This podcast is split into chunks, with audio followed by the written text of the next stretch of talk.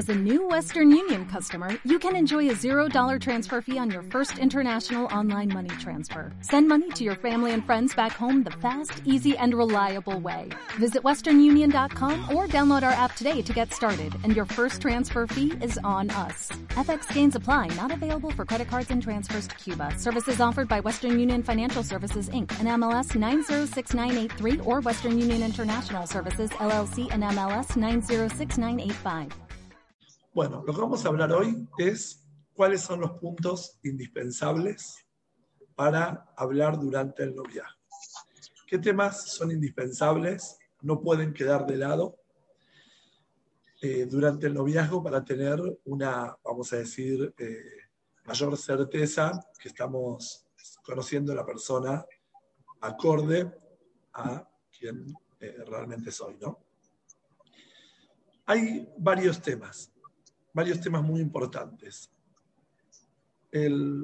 Quizás los dos temas más importantes que hay que hablar son el trabajo, la ocupación, que vamos a entrar en detalles más de varias preguntas que me hicieron, y los compañeros, la sociedad, en qué marco se encuentra, quiénes son sus amistades, con quién se encuentra.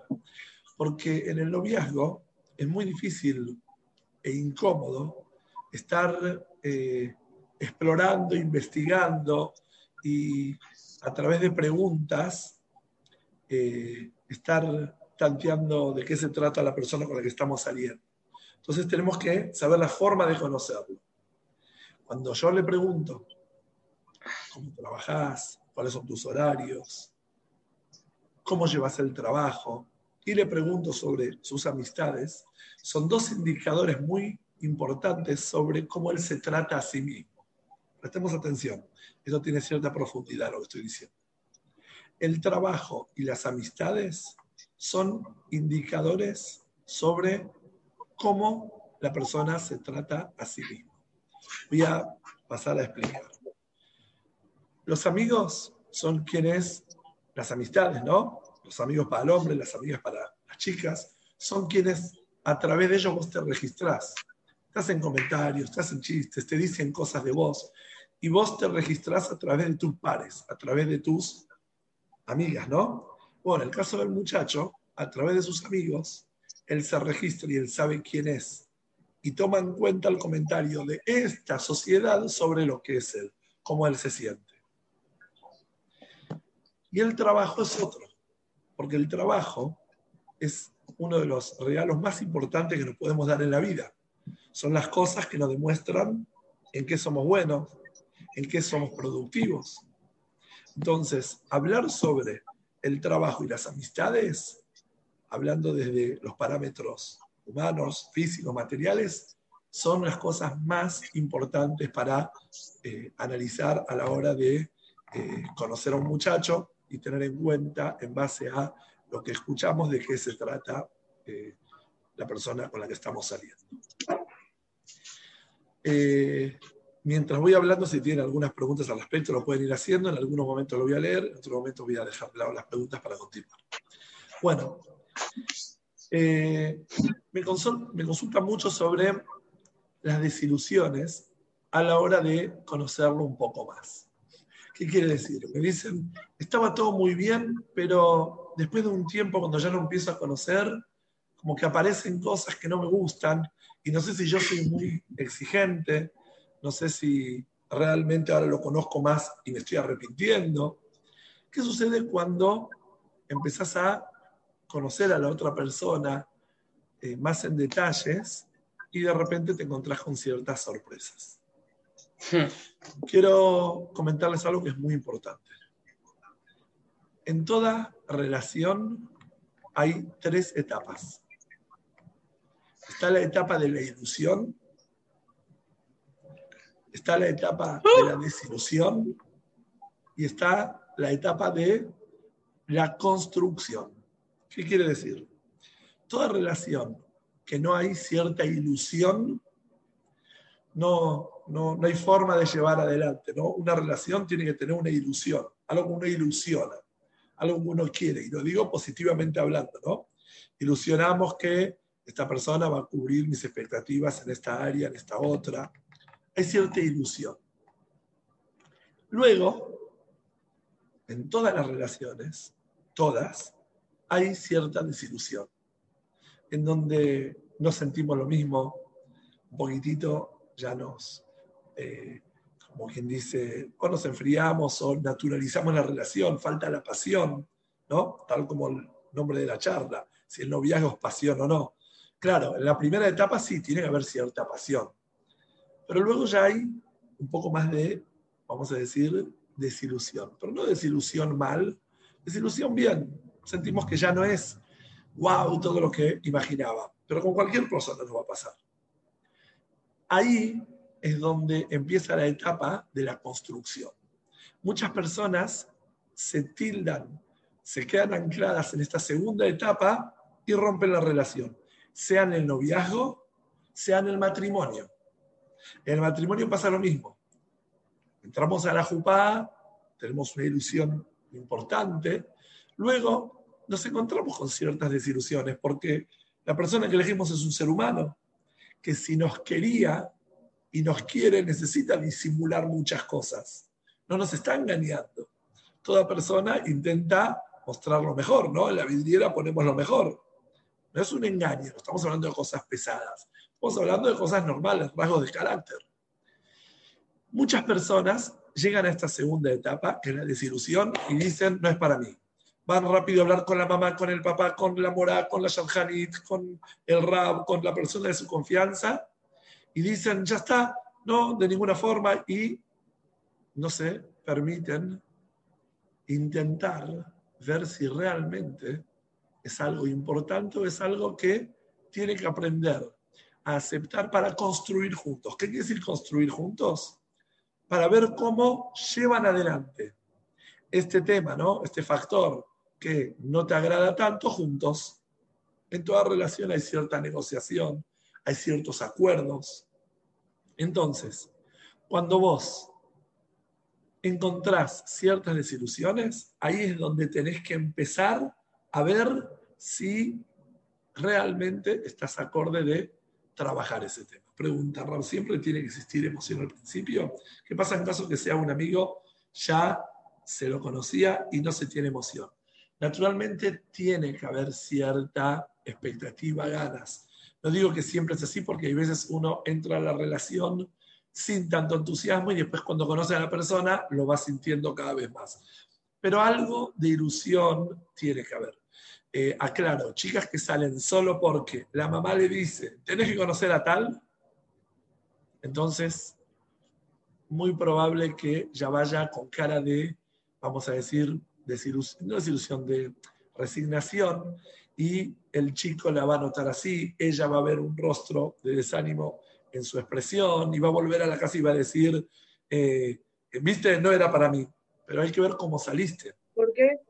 Cuando, vos salís a conocer a alguien, tenés que tener la plena convicción que vas a intentar ver lo mejor de él y que él va a ver lo mejor de vos. Tiene que haber cierto clic, tiene que haber cierta no digo que en todos los casos es imprescindible, muchas personas se conocieron solo porque había, vamos a decir, insistencia, y luego hubo un clic, pero si es forzado, no. Puede ser que te insistieron un poco, dijiste, bueno, voy, pruebo, me da miedo, no estoy en la etapa, no sé si estoy en la etapa de salir o no, y te dicen, mirá, hasta que no lo prueben no lo sentís.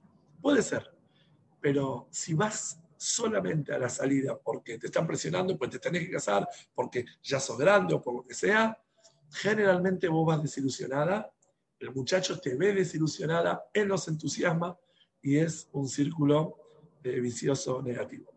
¿Cómo sé si el chico está ilusionado? Muy bien. Vas a ver si eh, mira el reloj todo el día, se quiere ir. Eh, ojo, quizás lo mira de nervios, pero si pone intención y pone ganas, porque a él le puede pasar lo mismo que te estoy diciendo a vos. A él le puede pasar de que salió porque le insisten, porque dale, tenés que salir, tenés que conocerla. ¿Está bien? Entonces van viendo si él está con, con ilusión, con expectativa, como pregunta, si se interesa de vos. ¿Está bien? Bueno.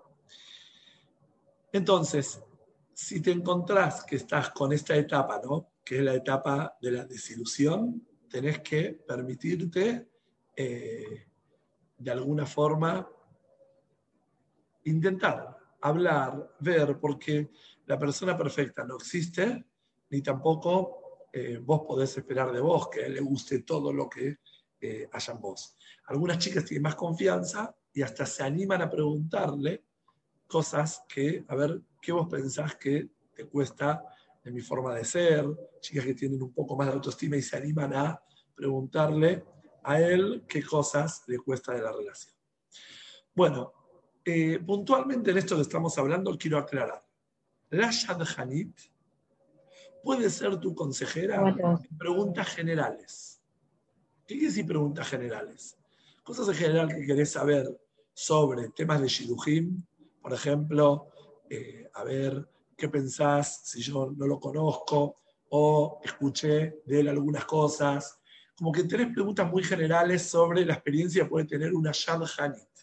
Una Shad Hanit es una mujer que presenta chicas a chicos, chicos a chicas, presenta y ofrece, que es un puesto muy valioso y muy, vamos a decir, eh, importante en Israel. Pero tiene que ser tu consejera en preguntas muy generales. En preguntas más personales, tenés que pedir ayudas distintas. Porque cosas que tienen que ver más con tu personalidad o cosas muy personales del chico que muy probable que ella no la sepa, ahí tenés que ayudar acudir a otra ayuda. ¿Está bien? La Shalhanit no puede ser tu, vamos a decir, eh, morá, tu consejera, tu persona de confianza. Sí, en cosas generales podés consultar, porque tiene mucha experiencia con respecto a qué pasa en la salida, la primera, si el chico eh, no contesta, etcétera. Esas experiencias sí las tiene. ¿Está bien? Me preguntan si tienen muchas dudas si te gusta o no, etcétera. ¿Es porque no es la persona para otras? Bueno, eh, vamos a hablar de esto más adelante. Es una pregunta eh, muy, muy actual eh, este año más que nunca. Yo la asocio desde mi experiencia con el desgano general que vivimos por toda esta cuarentena, por todas estas situaciones, en donde muchas chicas y chicos me consultaron, salgo, pero no sé, no siento algo especial. En el show pasado dije que no todas las personas son muy apasionables, es decir, no todos nos apasionamos en las cosas en general, tampoco debería ser súper en la pareja. Pero si hay dudas que tienen que ver no nada más con la pasión, sino si te gusta o no, si os quiere vamos a hablar más tarde, es un detalle importante, ¿no? Tenés dudas si te gusta, etc. Quiero dejarlo para más adelante porque voy a dar varias cosas para evaluar que en base a eso pueden tener un parámetro más claro, ¿no? Lo que sí quiero aclarar en este momento, que no es lo que me preguntaron, pero sí lo quiero aclarar, es que si hay maltratos en el noviazgo, es motivo de consulta y en la mayoría de los casos les digo que no es una relación sana. Hay casos, ojo, hay casos en donde vos preguntando, analizándote, de repente descubrís que vos tenés ciertos rasgos de buscar, Shalom, esos maltratos. Pero en línea general, cuando hay maltratos, eh, no suena lindo. ¿Qué quiere decir no suena lindo? No hay mucho lo que preguntar. Si realmente tenés una duda importante porque ves que es muy compatible en muchas cosas, pero sentís maltrato, bueno, pregunta. Pero en la mayoría de los casos, no. Hace falta que lo aclare, porque aparte estamos hablando mayoritariamente con un público Shomer guía, pero ni que hablar si hay agresiones. ¿Está bien? En algunos casos hasta físicas le va a llamar la atención. Lamentablemente he recibido consultas al respecto en esos casos ni consulten. la mayoría, 99,99% donde ya llegan a eso, no es ni motivo de consulta. Obvio que se suspende en la relación, no porque precisamente él pueda ser mala persona, porque ahí ya hay algo tóxico que no funciona. Podés consultar a ver si hay algunas cosas que tenés que evaluar vos. Está bien desde tu lugar. Si sin darte cuenta podés provocar ciertas reacciones agresivas, pero en donde hay agresiones, maltratos, desprecios, humillaciones, es muy delicado este tema. ¿Está bien? como por ejemplo, es motivo para consultar si cuelga mucho tiempo. Pasan días enteros donde no hay eh, comunicación, ¿no? Eh, no hay una llamada, no hay respuestas de WhatsApp, etc. Eh, eso también es motivo de consulta. ¿Bien? Si es un poco colgado, como en general están los muchachos hoy en día, no pasa nada, pero en donde notas que pasa el tiempo y realmente notas que, es colgado, importantemente colgado, ahí es motivo también de consulta, sin duda. Otro tema que tener en cuenta, que lo dije otros años, lo voy a repetir, es si sentís que esa relación te lleva a alejarte de tus amigas. Si notas que la relación con este muchacho te hace alejarte de tus amigas porque te absorbe muchísimo, porque se pone mal si eh, estás compartiendo tiempo con amigas. Que sea celoso es bueno. El tema es si realmente eh, es eh, un poco absorbente, es un poco de más, vamos a decir, te limita, ¿no? Un poco celoso de tus amigas y se pone mal si pasas largo rato con tus amigas. ¿Está bien? me pregunta cómo se maneja el tema de WhatsApp, si es mejor o no Shidujim. Obvio, estoy hablando por un nivel estándar.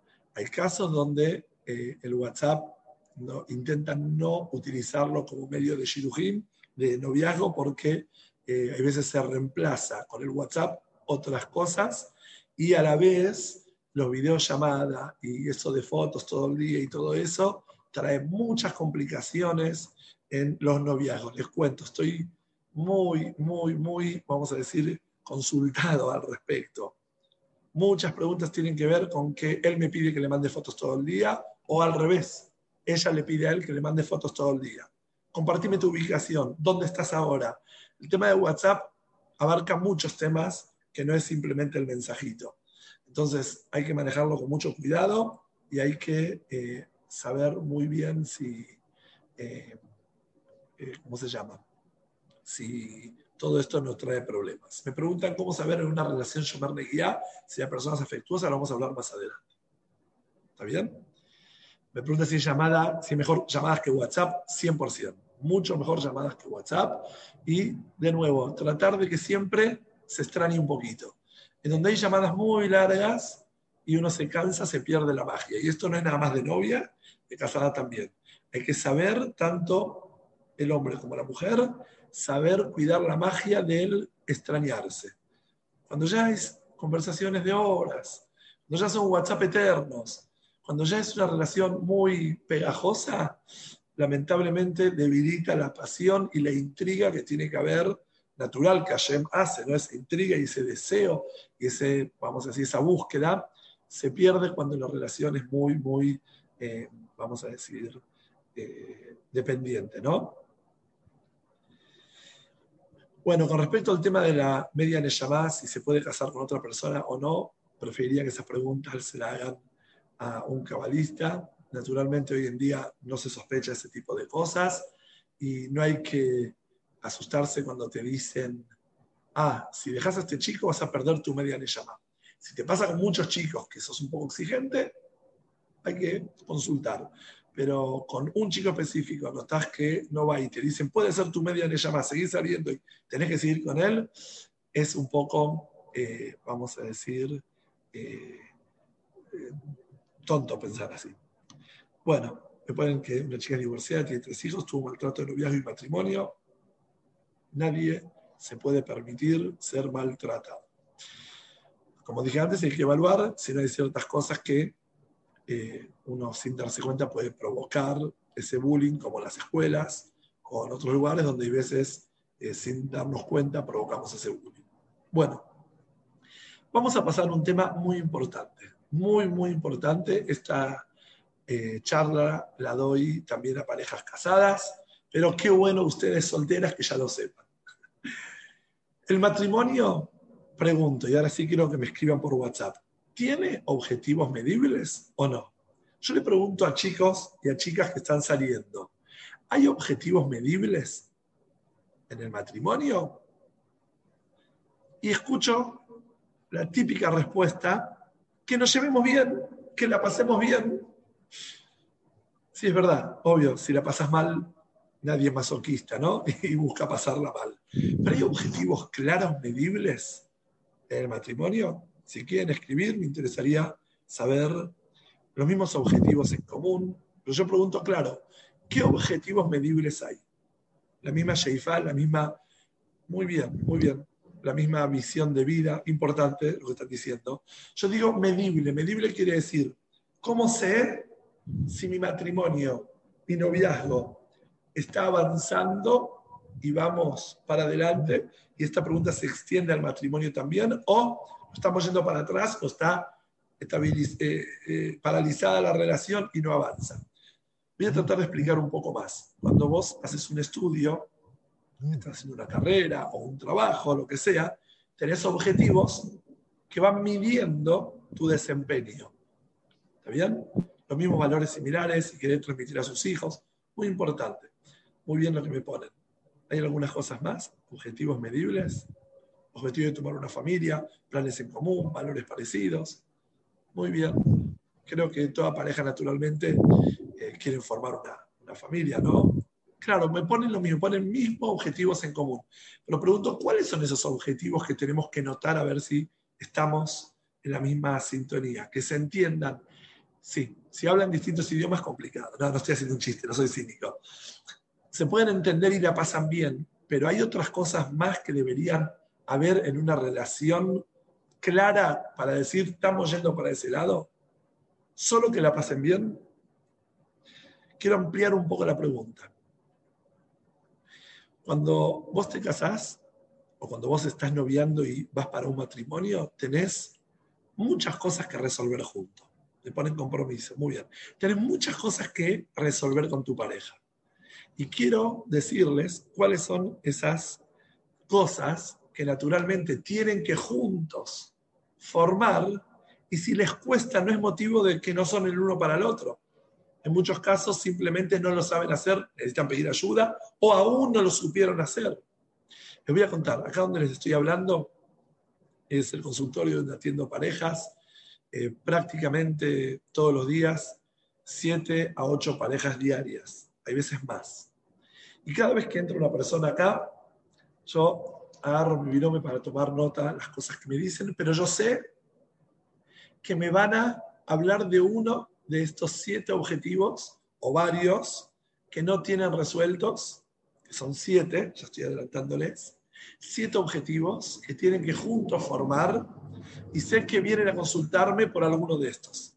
No lo estudié en ningún lugar, lo fui aprendiendo mediante estudios, y, vamos a decir, eh, investigaciones que fui haciendo a lo largo de los años, que me ayudó a descubrir cuáles son las, vamos a decir, temáticas típicas que toda relación, de alguna forma, eh, tienen que eh, acordar juntos y resolver. Y voy a pasar a detalle a lo siguiente, tomar nota, les doy unos segundos para que busquen virome y papel y son objetivos medibles para la relación. Si tenés el celular, ponete a anotar en el celular. Todo matrimonio, cuando se casa, lo único que recibe de Hashem en el momento del casamiento o cuando está definiendo con su pareja es, en el ejemplo, una pala y arena. Y a ponernos a construir ladrillos. Hashem no te regala el hogar hecho y vos cuando encontraste a la persona, entras a ese hogar a convivir con tu pareja, sino Hashem lo que te da es ladrillos, arena, pala, agua, y ahí a construir juntos. La pareja tiene que construir siete criterios, tiene que unificar. Y esto tarda toda la vida porque se va actualizando según la etapa que están viviendo. Y quiero que tomen nota porque durante el noviazgo necesitas ir evaluando si con esta persona que estás conociendo vas a poder formar estos criterios juntos si te das cuenta que están cerca de los, vamos a decir, eh, de, la forma de pensar uno y del otro y eh, si van poniéndose de acuerdo. Y vuelvo a repetir, en cada etapa va a necesitar cierta actualización. No en la primera etapa del matrimonio, no es cuando están más años juntos, no es cuando tienen hijos grandes, no es cuando están casando hijos ni cuando son abuelos. Estos criterios se van a actualizar. No van por orden de importancia, ¿está bien? Sí, el último es el más importante, pero todos los demás los voy a ir nombrando en forma aleatoria. Criterios sociales. ¿Estamos de acuerdo con este tipo de gente? ¿Queremos nosotros pertenecer a este tipo de sociedad? No me refiero a comunidad, comunidad es otra cosa. Sociedad me refiero a amistades, cuáles son los parientes que más los sentimos que ingresan a nuestra vida. ¿Tenemos criterios sociales parientes, eh, parecidos? ¿Podemos de alguna forma ir unificando la idea de cuáles son las personas que entran en nuestra vida y cuáles dejamos afuera? Uno. Otros espirituales. ¿Tenemos valores espirituales parecidos? Iguales no existen. No existen valores espirituales iguales. Pero hay valores parecidos. Tenemos cosas que eh, desde la espiritualidad sabemos que estamos alineados. Por ejemplo, ¿qué tipo de casa queremos? ¿Qué ambiente? ¿Qué tipo de eh, cosas entran a la casa y cuáles no? playa, cine, tele, YouTube, Internet. ¿Tenemos criterios espirituales parecidos? ¿Podemos compatibilizar qué me gusta a mí, qué te gusta a vos, qué necesito yo, en qué nivel estoy, en qué nivel estás vos? Música judía solamente, música religiosa, por ejemplo, forma de vestirse, forma de, eh, vamos a decir, expresarse, lenguaje, ¿tenemos criterios espirituales similares que pueden ser compatibles? Tercer criterio, criterios económicos. ¿Cómo, ¿Qué expectativa tenemos de cómo manejar nuestra economía? Somos personas que ahorramos más de lo que gastamos, vivimos más con lo que tenemos y el ahorro no es un eh, eh, un, vamos a decir, valor importante. Nos endeudamos y pasamos la tarjeta y vivimos, sigamos pagando como podemos. Le damos prioridad a gastos fijos. Nos esforzamos por porque crezca la economía o con lo indispensable ya estamos contentos.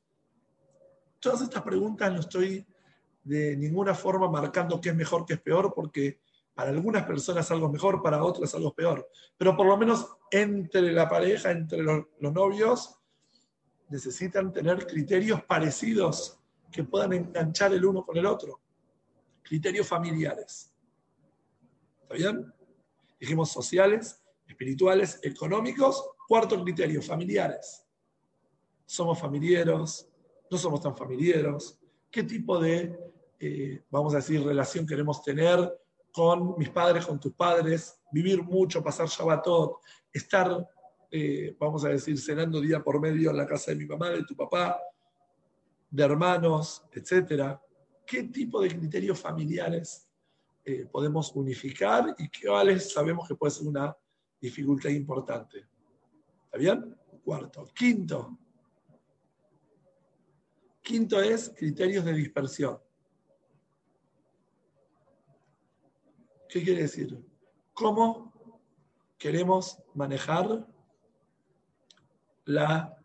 eh, los tiempos libres de los dos. Tiempos libres son horario fuera de trabajo, que esto quiero ampliar ahora, un tema muy importante que me está consultando mucho, novios y casados, ahora lo voy a hablar, pero criterios de dispersión. ¿Cómo manejamos los horarios fuera del trabajo? Cuando terminamos toda la tarea, cuando vuelve el Betacneset, cuando ya está en casa, y fines de semana, vacaciones. ¿Cómo manejamos ese tiempo? La chica puede tener alguna reunión semanal o quincenal con amigas que quiere salir a cenar. Sí, la tiene que hablar con su pareja. El muchacho quiere tener deportes o con un amigo. Sí, lo tiene que hablar. Pues tiempo de los dos. Vacaciones, horario fuera de trabajo, fin de semana, Jolamoed. ¿Cómo manejamos la dispersión? Y acá quiero entrar en un tema muy importante que tiene que ver con el celular. Estoy recibiendo muchas consultas de chicos solteros o casados o chicas que la pareja está con el celular todo el día. Y no es todo el día tipo habla y mira el celular, es realmente llevar adelante salidas con una persona, sea la chica o el chico, que lo único que le conocen es el flequillo, porque está así todo el día. Y no le conocen la pera, porque está así. Y, no pueden hablarse mirando los ojos. Es un detalle muy importante que afecta muchísimo la relación de pareja. Y si bien en todos los anteriores no dije cuál es mi opinión, en este sí les puedo decir que una relación donde es un tic casi, ¿no? Estar todo el día sintiéndose que, a ver qué está pasando en WhatsApp, qué está pasando en otra aplicación, en otra, sí es un problema muy serio a la hora de relacionarse. Y si a vos te cuesta por algún motivo despegarte del teléfono, pedí ayuda.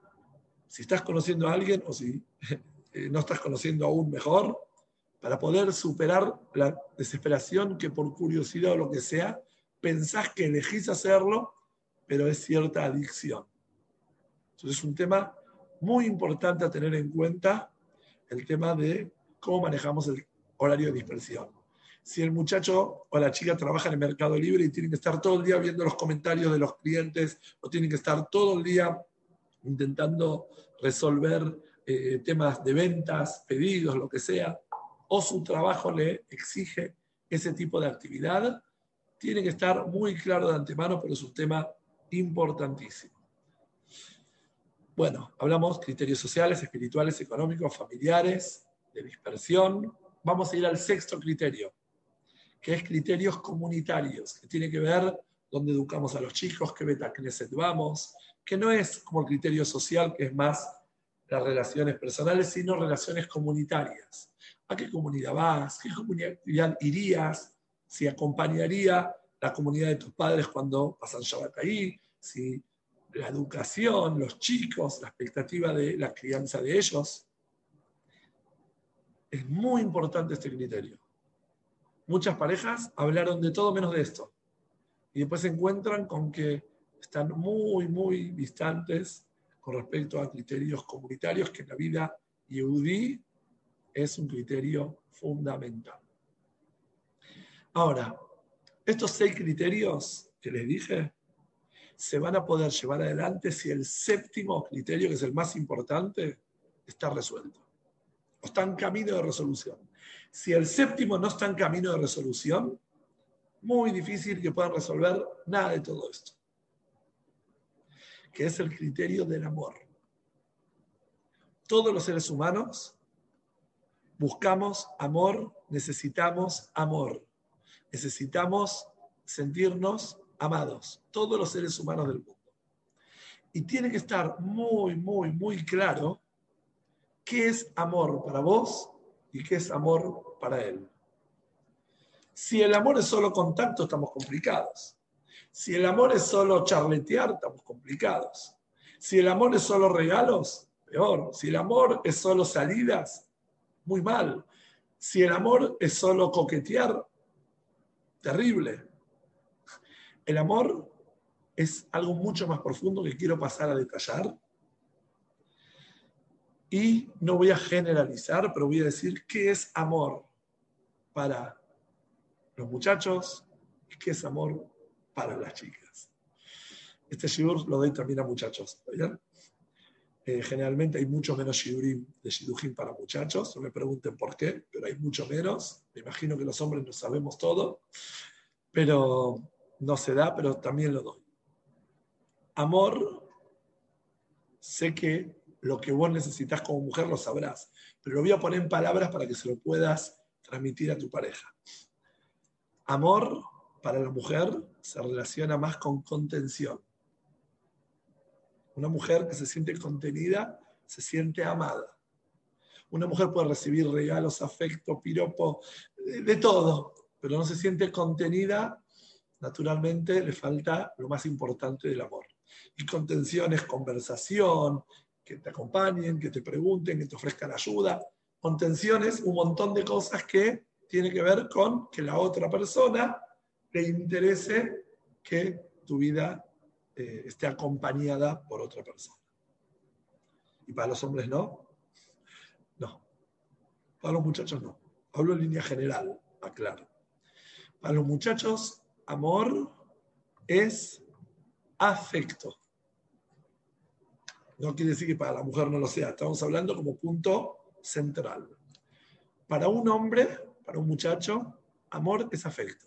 Afecto es una palabra de elogio, un gesto de admiración hacia él, un gesto de que le fomente su ego, ego positivo, digo, ¿no? Amor que necesita un hombre tiene que ver con activar emociones.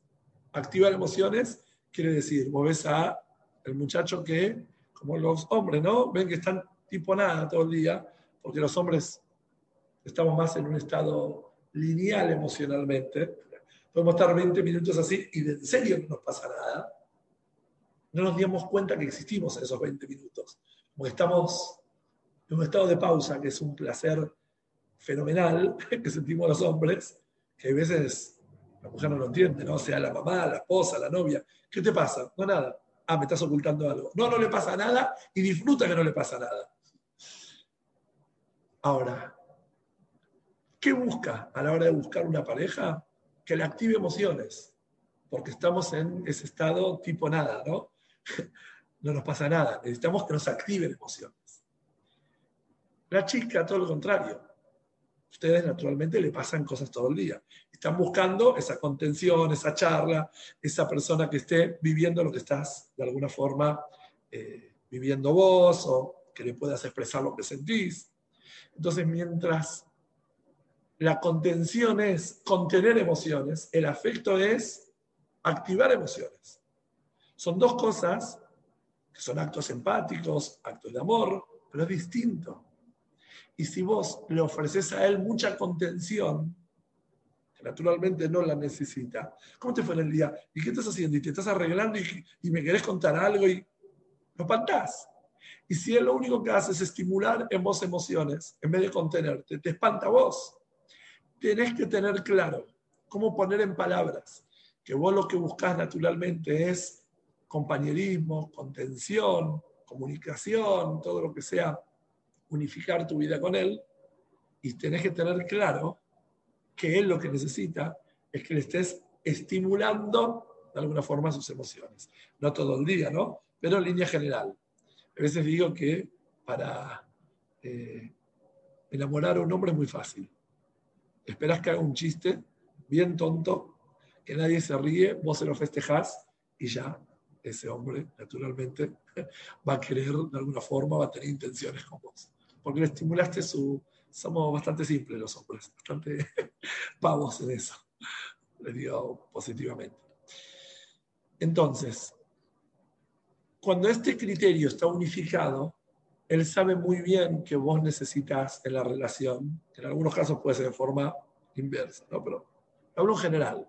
Cuando él conoce qué es para vos afecto y vos sabés qué para él, perdón, qué es para vos amor y vos sabés qué para él es amor, entonces unificaron el criterio de afecto, de amor. Si eso está, todos los demás criterios son mucho más fáciles de resolver. Por eso cuando viene una pareja y discuten por dinero, les digo, quiero saber cómo están entre ustedes. Sí, estamos mal porque eh, no quiere gastar, quiere ahorrar, o no quiere buscar otro trabajo, o no pide. Le digo, ¿cómo están entre ustedes? Y mal, por, y vuelven a el problema económico o el problema familiar, o siempre de fondo lo que hay que reforzar es el vínculo afectivo una forma cayer, una forma chanúa, estamos hablando en el noviazgo, un noviazgo latino, una forma, a veces una mirada de asombro, de admiración, ya es demasiado, y desde ese lugar fortalecer el vínculo. ¿Está bien? Me ponen, eh, bueno, comentarios de lo que había preguntado antes. Entonces, estos siete criterios tenés que tenerlos claros para saber mientras vas saliendo y conociendo a una persona si se van entendiendo mejor. Y así podés medir si realmente la persona con la que estás saliendo es la persona que necesitas en tu vida. ¿Está bien? Tengo algunas preguntas que me fueron mandando eh, después del shiur anterior y eh, la fui, eh, fui tomando nota y quiero empezar a responder y ustedes ya pueden empezar a escribir al chat preguntas que tienen y mientras ya vamos a ir respondiendo. ¿no? Me preguntan, ¿cómo sé si me voy a sentir bien con su familia? ¿Cómo sé si voy a estar cómoda con los padres de él? No me caen súper bien, tampoco son malas personas, pero ¿cómo sé si voy a estar bien con su familia? Le voy dar una respuesta un poco sorprendente. Estos asuntos tienen que ver cómo él se lleva con su familia. Si él tiene una buena relación con su familia, escuchen bien lo que le estoy diciendo. Si él tiene buena relación con su familia, la familia de él te tiene que tratar bien. Porque lo quieren tanto al hijo porque hay buenos tratos, porque hay buena onda. Entonces, no van a arruinarle la vida al hijo. Entonces, aunque muchas cosas quizás no le gusten de vos, como toda suegra le puede no gustar cosas de la nuera, por el amor a su hijo, te va a querer, te va a aceptar, por lo menos no te va a hacer sentir las cosas que no le gusta de vos. Si no se lleva bien con el hijo, y naturalmente, al revés, puede llegar a traer problemas. A mí me consultaron muchas veces chicas que me dijeron, tengo problema con mi suegra. No sé qué hacer. Le dije, decir a tu marido que por favor resuelva los asuntos que tiene con su mamá. Escuchen bien lo que le estoy diciendo. Le digo, anda y averigua, decirle a tu marido que por favor resuelva las cosas que tiene. Pero ¿qué sabe? Yo qué sé, creo que se lleva bien averigua, averigua. Pues naturalmente una suegra, que, una mamá que quiere a su hijo, no quiere que el hijo la pase mal, aunque la chica eh, no le guste ciertas cosas. ¿Está bien? Me ponen ahí excelente los criterios, Raúl, excelente, mucha fuerza. Les voy a contar. ¿Saben por qué les ayuda esto que les dije los criterios? Algo que me estoy acordando ahora, que veo este comentario. Porque muchas veces pasa que decís, uy, no, no, no somos, no somos porque no nos ponemos de acuerdo en esto, no nos ponemos de acuerdo en lo otro. Es normal que cueste a veces unificar criterios. Puede ser que sí son el uno para el otro, tienen que aprender a unificar criterios. No quiere decir renunciar, pero negociar, decir de esta forma me puedo sentir mejor, de esta forma vos te parece o no. Puede ser que realmente son y les cuesta. ¿Qué pareja no le cuesta unificar todos estos criterios? ¿Se entiende? Claro, al tener los criterios unificados ayuda más. Y es algo de toda la vida. Es importante saber cuáles son los criterios para saber qué, hacia dónde voy y qué tengo que hacer. ¿Qué hacemos con las suegras que son yeguas? Les digo, naturalmente a una persona complicada se la seduce. Porque las personas, escuchen bien, si no podés resolver por las buenas, se resuelve por las buenísimas. La gente dice, si no por las buenas, por las malas. No, si por las buenas no fue, por las malas va a ir, seducila. En muchos casos, tu marido necesita hacer ese shidach. Es decir, mira, mi esposa te mandó esto, le llevo un regalo, le compra unos repasadores de 20 pesos, pero no importa. Se lo mandó la esposa a la suegra y ella y él como relación bisagra puede hacer ese shalom. En algunos casos, pero el muchacho tiene que saber cómo se hace, ¿no? Eh, varias preguntas están diciendo. A ver, si alguno de los criterios no estamos de acuerdo a decidir cómo se hace, se pide ayuda. Muchas veces se pide ayuda. Se dice, a ver, podemos consultar a alguien que tenga experiencia, que nos pueda decir, porque hay opciones que puede que no se les ocurra a ustedes y existen. ¿Está bien? Como se ofrece todos los días las consultas. Y aprenden a, a seguir, ¿está bien? Bueno, a ver, hay más preguntas. Tengo una amiga que está saliendo con un chico que es muy bueno, pero eso de tengo una amiga que está saliendo, lo digo de chiste, ¿eh? lo digo de chiste. Había un muchacho que fue de un rebe y le dijo, mi amigo hizo un pecado muy grande, pero le da vergüenza venir. Y hizo así, así, así. ¿Qué, tiene, qué te ayuda? Entonces le dijo, decir a tu amigo que venga él y diga que es la historia de un amigo. lo digo de chiste, ¿eh? realmente lo digo de chiste. Tengo una amiga que está saliendo con un chico que es muy bueno, pero él tiene una adicción. Ella ignora ese aspecto del chico. Bueno, es un tema importante el tema de las adicciones. Eh, Hay que ver si es una adicción una debilidad. A todo dentro hoy en día dentro de adicción, adicción, adicción. Si realmente el muchacho es adicto y ella tiene idea de qué se trata la adicción, está consciente y él lo está trabajando, puede tener éxito el matrimonio. Si él se lo oculta o ella quiere hacerse la desentendida, cuando aterriza es muy complicado que pueda sostener una relación con un muchacho que tiene que lidiar con una adicción y lo tiene que tener de alguna forma blanqueado el tema. ¿Está bien? A ver, esto ya lo leímos, esta pregunta. Vamos más abajo.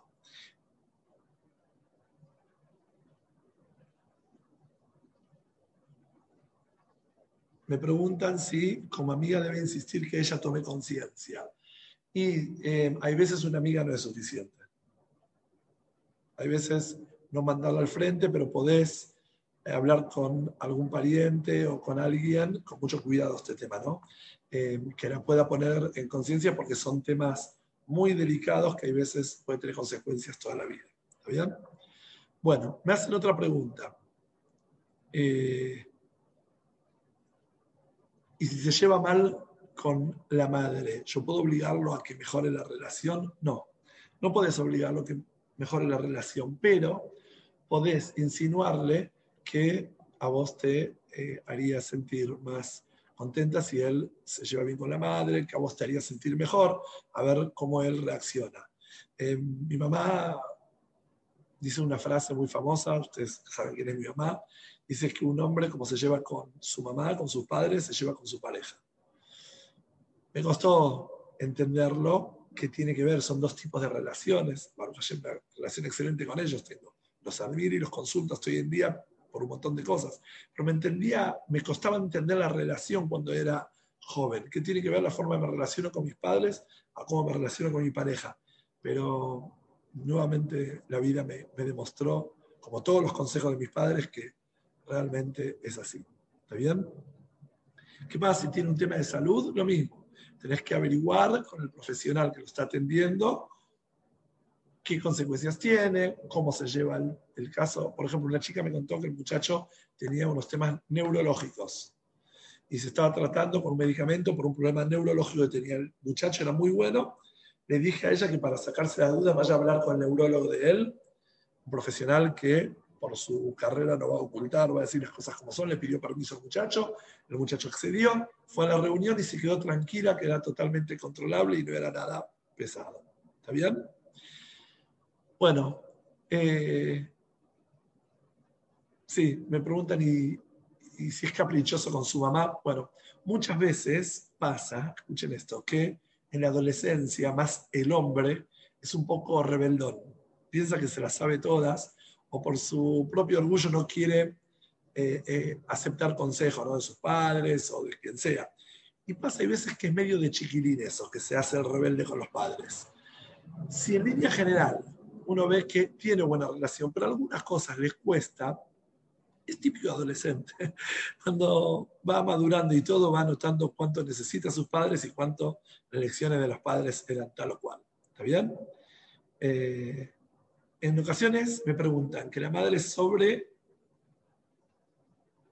no sé lo que dice ahí, sobre protectora de ser, y eso deriva en una mala razón con la nuera. No entendí bien la pregunta, si mira, escribí mejor o no entendí bien. Bueno, otra pregunta que me están haciendo es qué pasa si el chico trabaja en la yejita. Y la Shadjanit le pregunta, ¿saldrías con un chico que trabaja en la yejita? Una chica preguntó, ¿por qué tiene de malo? ¿Qué tiene de bueno? Eh, no puedo decir que es motivo para rechazar un shidduch. Quiero aclararlo. El ambiente de la yejitá, en línea general, es no bueno, es inhumano, es no muy religioso en muchos casos y es hasta eh, un trabajo, la forma que se manejan muchas yejitotes no decente, hasta perverso en algunos casos. Si el chico por algún motivo está trabajando ahí, está pagando una deuda que tiene dólares, algo que necesita, muchacho joven, y por algún motivo está ahí y tiene que estar, entonces, eh, y es buen pibe y lo ven que tiene valores, estudia, tiene un momento de estudio de Torah y todo, podría uno cerrar un ojo si no lo toma como un trabajo fijo, pero no es un trabajo deseable para eh, una chica menos joven, menos. Es una persona mayor que no consigue tu trabajo y por un tiempo necesita eso, por algún motivo, pero para una chica joven aceptar salir con un chico que está en ambiente de yejitá, lamentablemente me gustaría decirles que, que, sí, pero no. No digo que no es para salir con el muchacho si es bueno y tiene valores, pero si apunta a quedarse en ese trabajo o si hay ciertas cosas que también le genera duda, no, no, no es recomendable para nada. Igual, como digo, no rechazar del todo, consultar y averiguar un poco más. ¿Está bien? Eh, me pone, si el chico trabaja en la yejita, pues quiere ganar bien. Y porque no le gusta ambiente de la calle. Y hay que ver, porque el ambiente de la calle puede ser más sano que la yejita en muchos casos. No digo que todas las yejitas son malas, pero tengan en cuenta, son hombres que están mucho tiempo solos, fuera de sus casas, eh, aparecen y se tejen ahí muchas cosas, en muchos casos eh, bastante complicadas. ¿Se entiende? Es un tema para prestar atención, eh, no es un detalle menor.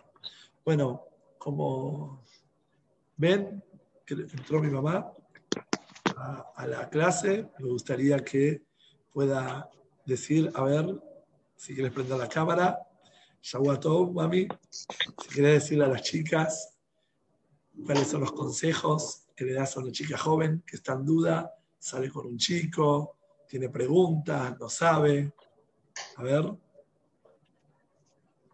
Intentaste prenderlo. toma. ¿Puedes prender la cámara? Las chicas te quieren escuchar. todo me volás. Esperen que me estás agarrando de sorpresa. Justo me Sí, de sorpresa. Es la mejor forma. Lo más lindo es tan natural, no disfrazada. recién, vi, recién, vi la, recién vi el flyer y no sabía que estabas en Shigur. Contame poco el tema. Estamos hablando con las chicas, están preguntando si el chico trabaja en la yejita o si tienen dudas porque el chico se lleva mal con sus padres. Le dije que vos me enseñaste de chico que un chico que se lleva bien con sus padres se lleva bien con su esposa, que me tardó eh, entenderlo, muchos años después lo aprendí. Especialmente, especialmente si eh, se lleva bien con la mamá. O sea, ¿por qué? Porque el primer amor de la vida fue, eh, el primer amor de mujer es su mamá. Principalmente la mamá. Principalmente su, su mamá. Entonces, eh, si bien el amor de la mamá es un amor, todos los amores en realidad, a veces dicen que son amores incondicionales. No, porque una mamá quiere tener naja de tus hijos, quiere una mamá, eh, necesita, ¿no es cierto? Eh, que el nene le escriba, mami, te quiero mucho, papelito que le diga, o sea, hay, hay, no es un amor totalmente eh, incondicional. Y el amor en pareja tampoco es incondicional, es bien, bien condicionado, porque yo le doy, quiero también que me dé. Entonces, por supuesto que el primer amor, y a veces pasa que las chicas dicen, son un nenito de mamá, son mamitas, los, mi novio es un mamita, ¿cómo hago, Morá? Y yo le digo, si es un mamita, bueno, le digo, es, no es tu, tu, rival, la mamá de él, porque ella lo, educó, lo hizo, ¿no es cierto?, para tener vos como compañero, y no es tu rival, porque es su mamá, mientras que vos sí sos, tenés mitad de alma y mitad de cuerpo de tu marido. Entonces no, no es, es, una, es una rivalidad tonta, de a veces no sabe qué, el kidush se lo dio a, a mi suegra primero, y sí, que se lo dé, si vos tenés el amor de él. No, no pasa con eso, al contrario, despertar, porque ese amor que tiene con la mamá lo va a tener directamente con vos, Así que eso le digo a las chicas, si te cuesta, yo le digo a las chicas, si te cuesta que él quiere mucho a la mamá, empezá a entusiasmarte que quiere mucho a la mamá. Porque si quiere mucho a la mamá, te va a querer a vos. Es al revés. No es, el, el, hombre es como una relación bisagra, que está conectando a las dos. Claro, y si lo pones entre la espada y la pared, que es la mamá y vos, entonces eh, la única salida que tienes para arriba y es el tefilá. Y no siempre nosotros tenemos tantos méritos, las esposas, como para decir yo le voy a ganar a mi suegra. No siempre es así. Entonces uno tiene que ponerse en un equilibrio total, al contrario, respetar, la persona que respeta a todas las personas, a todas las personas, es un boomerang, viene seguramente le vuelve. Y el tema de la si hay chicos hoy en día que están trabajando en la chiquita, verdaderamente sí, porque este, eh, lamentablemente es un lugar donde pagan, eh, tampoco soy como vos, digo que lo único que te escuché de tu chico es eso, que no, no lo recomendás, pero ahora hoy en día tienen eh, las chiquitas que van y vienen en el día, están trabajando acá en Buenos Aires. Y me preguntaron eso también, si va y viene en el día es distinto, es, otra cosa. Pero igual que estén atentas con qué tipo de muchacho es, porque el ambiente, porque me preguntaron que es mejor para no estar en la calle. No precisamente, no es mejor que estar en la calle. Siempre dentro de lo que es Kodesh, siempre dentro de lo que es Kodesh y dentro de Irachamain del muchacho. Yo lo primero que les digo a mis chicas es esto, tienen que buscar un pibe con Irachamain. Al muchacho no se mira cómo es la familia, se mira cómo es el pibe. Y el pibe con Irachamain tiene que tener un rab, tiene que tener un rap. Tiene que tener un rap que los dos estén de acuerdo, que llegado el momento pueden consultar, o que él si tiene una pregunta, vos sabés a quién le va a ir a preguntar, que no es que tiene una pregunta y queda ahí, que él tiene a alguien que va y pregunta y vos podés confiar que si no están de acuerdo, él acepta que se puede ir a un round y se pide un consejo. ¿Por qué? Porque si él va, a, él va a preguntar a amigos, si ustedes mismas subirán al chamain, chicas, también, si yo le voy a preguntar a mi amiga, para no, porque me da vergüenza molestar al rap, al contrario, eso le da Shem a ustedes. Y, el hecho de voy a contar, perdón que te interrumpa, una chica una vez me dijo, Rab, ¿le puedo hacer una pregunta de mucha confianza? Le dije, sí, pero me dijo, esto no me va a quemar a mí para mi shidujim de lo que le voy a preguntar. Le dije al revés, si sos sincera y sos transparente, voy a recomendarte como la mejor chica, porque una chica que tiene algo y consulta es una chica confiable. Todos tenemos cosas que nos cuesta o cositas Así que. Las, las madrijot también, las madrijot decimos lo mismo. Si tenés Shelot, esto te da vos, pero si vos te la crees que la sabés todas, esto no se considera chamaim. Al contrario, tener a chamaim y saber de que uno tiene que consultar, no lo sabemos todo. Entonces, esto nos da Shem Tov. Esa Shem, chicas, que bueno les mande los Hay muchachos y hay chicos buenos, ustedes son joyas. Cuiden, lo único que les pido, cuiden su, su personalidad, respétense, respétense.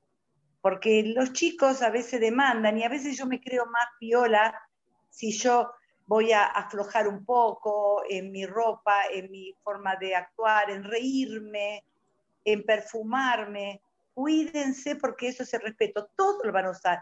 Van a usar risas, van a usar perfumes lindos, van a usar las ropas que quieran.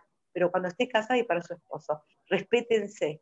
Le voy, a dar un tip, le voy a dar un tip. Cuando el chico de repente quiere tener esa confianza fuera del lugar, sea tema no llamarme guía o sea eh, tratarte así, media de amiga, tratar de con una mirada ubicarlo, con amor, ¿no? Pero con una mirada ubicarlo como diciendo, eh, sin hace falta mucha palabra, como diciendo, lo nuestro pasa por otro lugar. Si se da valor, lo llevan, porque el muchacho naturalmente ve en toda novia rasgos maternales. Y la mujer lo ubica, o lo ubica o lamentablemente se regala o se entrega como un objeto. Entonces, cuando hay esa mirada de altura, de sutileza, lo lleva a él a que la relación termine de, vamos a decir, encajarse en el equilibrio. Sí, tuve una parejita que se casaron en la pandemia. Y entonces, eh, cuando eh, él, en un momento que se vieron, eh, se veían siempre por videollamada, en un momento que se hicieron las peyot presenciales, entonces él la prueba a ella, él la probó a ella. Entonces ella, por supuesto que se mantuvo y se respetó, ella se mantuvo. Y él, después que se casó, le dijo, fue una prueba que te hice si vos hubieras caído, yo no me hubiera casado con vos. Me lo contó. Me lo contó. ellos vinieron los dos a hablar conmigo, el novio y la noviecita, y, eh, eh, antes de casarse. ¿sí? Y él la prueba. Y hay una historia muy fuerte también de una chica, una pareja de religiosos que vinieron a consultarme. Tenían ciertos problemas de tarata mishpaja raro, gente religiosa, estos problemas no lo tienen. Y le pregunté qué pasó en el noviazgo. Y se miraban entre ellos y cuando en el noviazgo no está todo bien, después cuando la mujer quiere su tiempo, como la Torah lo pide, de repente nosotros tenemos, se pierde todo. Un valor, nosotros tenemos un valor importantísimo que la Torah nos da. ese valor de la mujer, ese valor de la mujer es lo que el hombre está buscando hoy en día. Hoy en día no hay mujeres con valores y ustedes lo tienen. Ustedes tienen una cosa muy grande, ¿no es cierto? Por ustedes mismas. Entonces eso es lo que tienen que cuidarse, porque esto depende de Besat Hashem. Ustedes son las mamás de Besat Hashem, del Mashiach. Si el Mashiach viene ya mañana, bueno, serán las amigas, las parientes pero seguro que ustedes tienen que estar en condiciones de que cuando le pregunten al Mashiach, ¿cuál es tu mamá? Esta es mi mamá. Esta es mi mamá.